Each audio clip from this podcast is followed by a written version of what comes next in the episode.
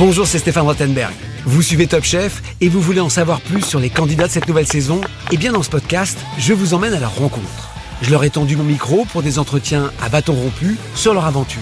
On a parlé de leurs regrets, de leurs projets et ils m'ont raconté les histoires souvent incroyables qui les ont amenés à participer à cette émission. Allez, c'est parti, bonne écoute.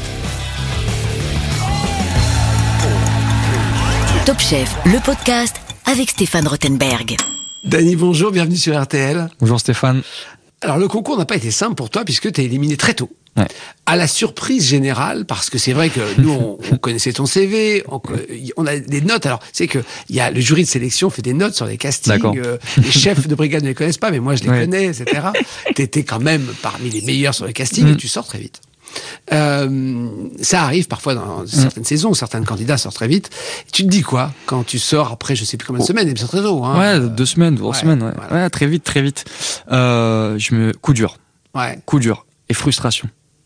On se, re... on se remet en question, mais qu'est-ce que j'ai fait de mal, voilà j'avais pas les planètes alignées, j'étais malade, il y avait plein de choses, j'étais trop peut-être trop stressé. Euh, ah, c'est ça, c'est que je crois que t'avais la crève et ah, du coup t'avais pas le goût. Ah, oui, ça. J'étais hein malade comme un chien, mais comme par ouais. hasard. Et, et pas, pas, le goût, donc t'arrivais pas forcément pas le goût. à. Bah, j'étais perdu. J'avais plus mon palais, j'étais perdu et j'essayais de faire au mieux, de, de tout, de pas lâcher. Mais ça, mais c'était, été les critiques, c'était qu'il n'y avait pas l'assaisonnement parfait de ça et j'étais malade, j'étais malade et c'est vraiment mal tombé, vraiment mal tombé. Et le lendemain ou le soir même, mmh. qu'est-ce qui se passe dans ta tête? C'est oh, un accablement? une, une, énorme frustration. Ouais. Comme un échec. Ouais. Et là, je rentre au travail et là, je me dis non mais. Et j'ai fait une carte de malade quand je suis, quand je suis revenu. C'est vrai. Est-ce que donc t'es retourné en Suisse Ouais, je suis retourné en Suisse. Euh, tu l'as dit à Michel? Je l'ai euh, dit à Michel. Il a dit. Il a... Chef Roth était, était très. Euh... En fait, je lui ai pas dit que j'étais malade. D'accord. Il l'a su après. Ok. Et, euh, et du coup, euh, je lui dis, bah voilà, je Il m'a rien dit, il m'a dit, bon, c'est pas grave, c'est une belle aventure, c'est déjà bien, Dani. Okay. Voilà, il était très, bon, très gentil. Bienveillant. Bienveillant. Ok. Ouais.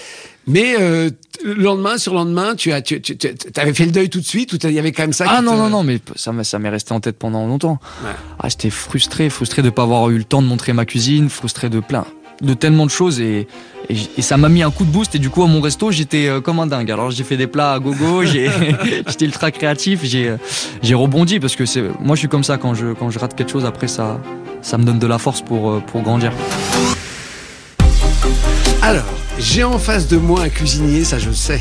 J'ai aussi, paraît-il, un rappeur ouais. et, et même un influenceur, je sais pas si ça se dit comme ça, mais ouais. quelqu'un qui a déjà effectivement une communauté, hein, c'est ce qu'on dit vrai. sur les réseaux sociaux et pas rien. Alors moi je suis nul là-dessus, donc c'est très intéressant, tu vas m'apprendre plein de choses. Alors, on va parler du cuisinier parce que c'est ce qui nous intéresse le plus, mais ça m'intéresse quand même, parce que tu es quand même très jeune. Ouais. Ces, ces autres univers, euh, ils sont importants, ça a été le hasard, parce que ça, ça marche aussi, enfin le rap, euh, il se passe des choses. Ouais, Raconte-nous un petit peu déjà, Dany, le rappeur, ça vient d'où? Pourquoi tu continues en plus de la cuisine qui prend du temps Mhm. Explique-nous. Ça fait partie de mes passions, en tout cas la musique. Euh, ça vient de là où j'ai grandi. J'ai grandi en banlieue parisienne et euh, on était tout de suite dans le dans le milieu, on va dire de du hip-hop, de la culture urbaine. Et du coup, bah j'ai commencé très jeune à rapper. Et euh, après, c'est c'est venu de fil en aiguille. J'ai traîné beaucoup dans les studios parisiens. Et puis après, euh, on a trouvé notre style. On a créé un groupe de musique qui s'appelle les Frères Busy. Okay. Et, euh, et on fait en fait du, de la trap latine. C'est un mélange de rap et de reggaeton. Okay. Donc du rap où on s'amuse, on danse et, et avec des, des, sonorités latines. Et ça veut dire que tu joues, as, tu fais des spectacles, tu fais des performances ouais. Ouais, on... avec un public. Bien sûr, bien sûr, on a, on a un sacré public qui nous suit de plus en plus euh, nombreux, donc c'est, c'est ouf. Et on fait des festivals, on fait des concerts. C'est professionnel, ça? Tu gagnes ta vie avec ça? Enfin, tu gagnes de l'argent en plus? Oui, oui, je gagne de l'argent en plus, ah ouais. mais ça me permet pas non plus de, de, de me concentrer que à ça. D'accord. Et puis je pourrais pas, en vrai. J'aurais du mal peut-être à être que, que, euh, que rappeur. La cuisine, c'est ma passion aussi, donc euh, je fais les deux et c'est vrai que ça prend énormément de temps. Et du coup, bah, les deux passions prennent du temps. Alors, il me reste pas grand chose. Le, le rêve du rappeur, c'est quoi? C'est de remplir le zénith, de faire une tournée? Ouais, ouais ça pourrait, ça ouais, pourrait être ça? Je pense que mon rêve, ça serait de faire une tournée, une véritable tournée. Une vraie tournée, ouais, genre vraie des zéniths tournée. avec 6000 personnes. Voilà, voilà. Des ah zéniths remplis, ça, ça serait vraiment ah incroyable. J'aimerais bien le vivre, vraiment. Ah, Aller doit, au bout. Ça doit être incroyable. Ça doit être incroyable. Donc, tu lâches pas l'affaire. Mm. Tu es dans cette carrière d'artiste. Bien sûr. Euh, avec détermination. Euh, voilà. C'est fou de réussir à mener cette vie parallèle, j'allais dire. Ah oui, oui c'est ça, c'est ça. Bon. C'est complètement fou. Et c'est vrai qu'on se dit que où je trouve le temps, mais et voilà, quand on veut, on peut. Et tu lâches pas l'affaire. Et je lâche pas. Ok. Alors ça c'est très ta génération, les réseaux sociaux, mais tu le fais pas à moitié, mm. puisque tu as des dizaines, dizaines, hein, je crois plus de 100 000. Plus de 100 000, Plus de 100 000, followers, comme on dit. Alors, c'est le cuisinier qui a ses 100 000 followers, c'est le rappeur qui a 100 000 followers. Je crois que c'est le cuisinier. C'est le cuisinier. Hein. C'est incroyable. Pas le rappeur. Non, pas le rappeur. Le rappeur, on, est, on a, on a 10 un peu plus de 10 000 followers. Ok. Voilà, donc c'est un peu plus confidentiel. Voilà, exactement. Après, on a des millions de vues quand même sur YouTube. On a eu quand même pas mal de sur la musique, il y a eu pas mal d'engouement. Mais c'est vrai que là, la cuisine sur les réseaux sociaux, ça a explosé en très peu de temps en même pas un an, en espace de six mois. Qu'est-ce qui s'est passé? Bah des petites vidéos euh, ludiques où voilà, je montre mes recettes, euh, tout ce que j'ai appris euh, tout au long de, de, mes parcours en gastronomie et, et j'essaie de le condenser, de le rendre un peu ludique. Alors Comment ça se fait que ça a pris comme ça? D'abord, pourquoi tu as décidé de le faire? Parce que là encore, c'est du travail. Si on veut bien faire, ça a une communauté sur les réseaux sociaux, c'est un vrai métier. Euh, moi, ça m'ennuie au bout de trois secondes. Bien sûr, bien sûr. bah oui. Je sais que j'y arrive pas. J'essaye, hein, parce qu'on me pousse un peu. Toi, effectivement, tu consacres là encore du temps, parce que c'est du travail. Ce que tu fais, c'est très élaboré. Bien sûr. Pourquoi tu as fait ça? Le déclenchement, parce que j'ai jamais eu de, de, réseaux sociaux pour la, pour la cuisine. Euh, le déclenchement, ça a été que je voulais euh, avoir un peu de reconnaissance et que je créais les plats et que j'avais pas de pas de retour vraiment euh, pour moi, pour, le, pour mes créations et ce que je faisais. tu travailles avec Michel Roth, mais auprès de lui, tu es en charge de la création, ce qui est pas rien. Hein. Tu crées des plats. Hein. C'est déjà un poste important. Hein. Ouais, c'est un poste important et c'est vrai que ça manque juste de, pour moi un peu de piment, de d'avoir un peu de reconnaissance en plus que le chef Roth qui est très reconnaissant envers moi, mais euh, mais, pas le public, mais pas le public. Et du coup, bah j'étais, je suis un peu l'homme de l'ombre. J'ai commencé pour pour avoir un peu de reconnaissance et ça a explosé tout simplement. Quand tu as vu que ça montait, euh, qu'il y avait des milliers de gens qui tous les jours venaient. Ah bah c'était c'était fou, mon téléphone a bugué déjà. Ah ouais? Ah ouais carrément, bah quand on a quand j'ai fait 7 millions de vues en espace de de une semaine, c'est 7 millions, 7 millions de vues en une semaine sur une vidéo, euh, mon téléphone il buguait. j'ai vraiment, je pouvais plus utiliser mon téléphone, c'était compliqué. Euh, voilà, plus de 200 000 likes, des, des Et donc ça c'est sur Instagram, hein? Sur Instagram, ouais. D'accord. Et, et, pas d'autres? Non, j'ai que Instagram. Ok. Bon, et, donc un phénomène quand même. Ouais, ouais bien sûr, un phénomène d'un coup, c'était ouf. Ouais. Mais jamais une seule fois, je t'ai dit, je vais mm, devenir un influenceur de ah non, du tout. ou euh, te consacrer pour l'essentiel. Pas du tout. Ah non, du tout, du tout. J'ai fait ça juste par, par amusement et pour avoir un peu de reconnaissance au début. Et puis, euh, puis maintenant, ça a pris. Et puis, je pense que c'est comme sur les réseaux sociaux, quand on, on prend, se prend pas la tête et qu'on fait juste euh, ce qu'on aime faire, je pense que les gens accrochent. Alors, on va revenir maintenant sur ton parcours qui est pas banal. tu fais partie dans cette saison de Top Chef des, des forts en thème, on va dire, ceux qui ont un parcours prestigieux, puisque tu as travaillé pour des très très grands chefs que j'imagine les auditeurs d'RTL connaissent. Raconte-nous. Alors oui, j'ai commencé la gastronomie euh, au Ritz Paris, du coup avec le chef Roth. Ça commence très fort. Donc ça a commencé très très bien. Ensuite, euh, j'ai travaillé pour le chef Pierre Gagnère. Ok, donc à Paris, pareil, très très fort. À Paris, hein. À Paris, hein. Et après. Euh, le chef Roth est parti dans l'aventure euh, suisse. Et euh, il a pris quelques éléments, il m'a proposé et j'ai été. et je, revenu je suis revenu aux sources. Voilà. Et là, du coup, je suis en Suisse depuis 8 ans maintenant et j'ai gravi les échelons petit à petit. Maintenant, je suis sous-chef pour lui et je suis euh, dans le restaurant gastronomique et je fais les, créations. Donc, tu as un parcours euh, limpide parce que c'est vrai que souvent, les jeunes cuisiniers, bah, ils mettent du temps à arriver dans les étoilés et même s'ils font les étoilés, ils changent beaucoup. Mm. Toi, finalement, c'est très linéaire avec deux très, très, très grands chefs très prestigieux. L'un des chefs les plus étoilés au monde, Pierre Gagnère. Un chef qui a deux étoiles, mais qui est maire ouvrier de France et qui a formé quantité de cuisiniers, qui est très réputé, très apprécié dans le monde de la cuisine. Comment ça se fait que t'as pas, t'as pas bougé, que t'es resté, euh, contrairement aux autres? Je suis resté pour, par fidélité et pour euh, et par ma mentalité, j'ai jamais lâché parce qu'il y a eu des hauts débats, bien sûr. Je suis très fidèle, en vrai. Quelles étaient tes forces et quelles étaient tes faiblesses quand tu as commencé à avoir des postes importants hein, Parce que au début, on, est, on a eu des postes, on va dire, vraiment de formation, puis mm. après, très vite, on a des responsabilités en cuisine?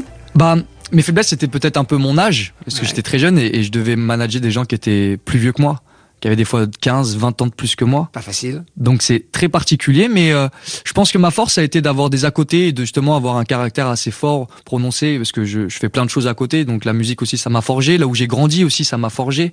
Et du coup, euh, je pense que j'ai j'ai un bon management et j'arrive à être équilibré. Donc euh, ça plaît ça plaît à tout le monde. Et tu es respecté dans les cuisines par ah ce que tu fais? Oui, oui, énormément. Je suis, les gens ont beaucoup d'admiration pour moi et, ils me donnent beaucoup de force. Donc voilà, je suis très humble, ils le savent et je pense que c'est aussi c'est ma force.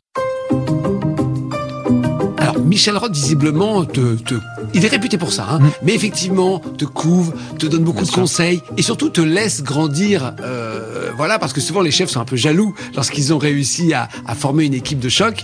Et raconte-nous un petit peu cette relation un peu particulière que tu as avec Michel Roth. Bah, la chance que j'ai, c'est que le chef Michel Roth, c'est un chef incroyable tellement humble et très humain. Et il m'a apporté beaucoup. Quoi, par exemple? Comment tu peux expliquer ça? Je pense que c'est son côté vraiment humain et, et, des fois il le dit, je suis un peu comme son fils. La première fois que je suis rentré dans la cuisine avec lui, j'avais 15 ans. 15 ans? 15 ans. 15 ans pour un stage. C'était mon premier stage, j'avais 15 ans. Et... CAP quoi. Voilà, c'est ça, exactement. Et du coup, bah, il m'a vu grandir. Et il est fier de moi parce que j'ai toujours eu une petite distance, j'ai toujours été très professionnel et euh, j'ai jamais eu un 26 ans aujourd'hui. Hein 26 ans aujourd'hui, ouais. Donc ça fait presque, ouais, ça fait plus de 10 ans que. Ah, C'est une vraie expérience. Hein. Ouais, c'est fou.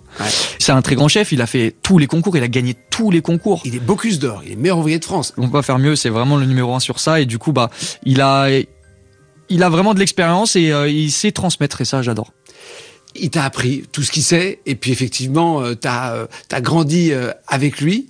Aujourd'hui, tu as 26 ans, tu travailles toujours avec lui, et tu fais Top Chef. J'imagine que c'est quand même parce que tu as quelque chose derrière la tête. Oui, bien sûr. Bah, moi, mon rêve, ce serait d'être un chef étoilé. D'accord. D'avoir mon étoile à moi. Ok. Ok, donc c'est une vraie ambition. Euh, voilà, tout le monde n'a pas ça. Beaucoup veulent juste avoir leur restaurant à, succès. Toi, tu veux être un chef étoilé. Déjà une, ça serait pas mal. Ouais, ça D'accord, tu restes prudent. Tu dis une. C'est que euh, Gilles Goujon m'a dit quand j'étais jeune, je voulais être mof et trois étoiles. Enfin, il avait d'entrée de jeu, il s'était fixé à 15 ans mm. l'objectif euh, fou, quoi. Hein. Mm. Toi, pour l'instant, tu dis bon une. Ouais, je suis assez. Je suis gaffe. Je suis piano piano. Je, me dis que peut-être je, suis capable. Dans, dans le fond, je, je, je, le sais que je peux aller chercher plus loin, mais. Ok du jeune de Ronnie Sous-Bois arriver à être étoilé Michelin, déjà, c'est incroyable.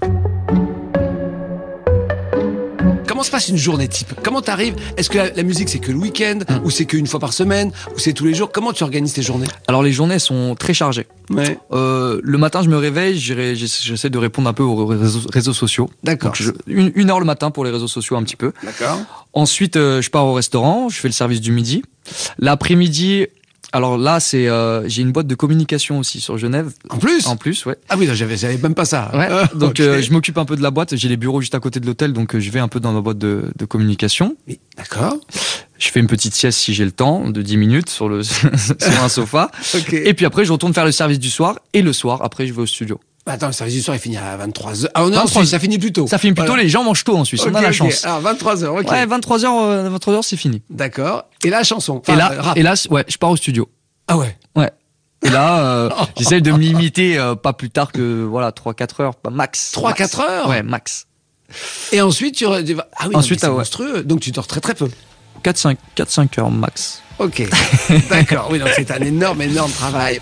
Bon, bien voilà, Dani, on arrive à la fin de notre échange. Ça m'a fait très plaisir de te retrouver comme ça après l'émission pour parler de, de tout ce parcours. Bravo encore pour ton parcours dans Top Chef et je suis sûr, à très bientôt.